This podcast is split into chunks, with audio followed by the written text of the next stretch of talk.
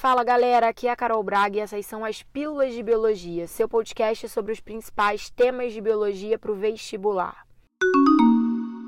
Na pílula de hoje, eu vou falar com vocês sobre barreiras de isolamento reprodutivo, ou seja, formas que as diferentes espécies possuem para impedir ou reduzir o fluxo gênico entre elas, garantindo assim a conservação do seu pool genético, do seu conjunto de genes que as individualizam como espécies diferentes.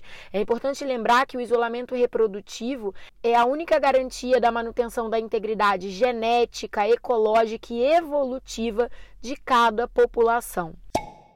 Bom, dentre as principais barreiras de isolamento reprodutivo, nós temos as pré e as pós-zigóticas.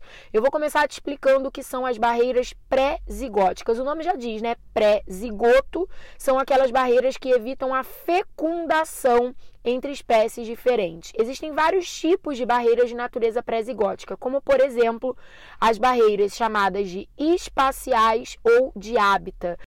Eu tenho, por exemplo, duas espécies que são muito aparentadas, tipo leão e tigre, mas que vivem em hábitats, em biomas diferentes, então em condições naturais eles não se encontram e por isso estão isolados reprodutivamente.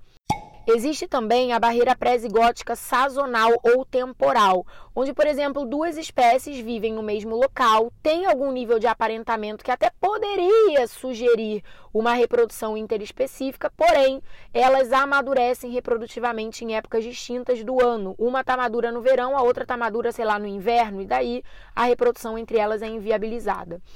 Outro exemplo é a barreira anatômica ou mecânica, em que não tem encaixe, acoplamento anatômico entre os órgãos reprodutores. Automaticamente não tem reprodução.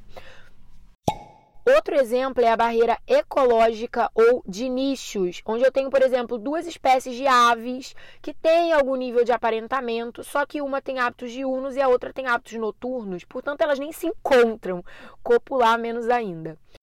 Tem também a barreira etológica ou comportamental, que geralmente envolve aqueles hábitos pré-acasalamento, tem um ritual, tem algum tipo de comportamento de reconhecimento da fêmea para com o macho que é absolutamente específico para cada espécie. O caso do vagalume, o coachado sapo e tantos outros exemplos.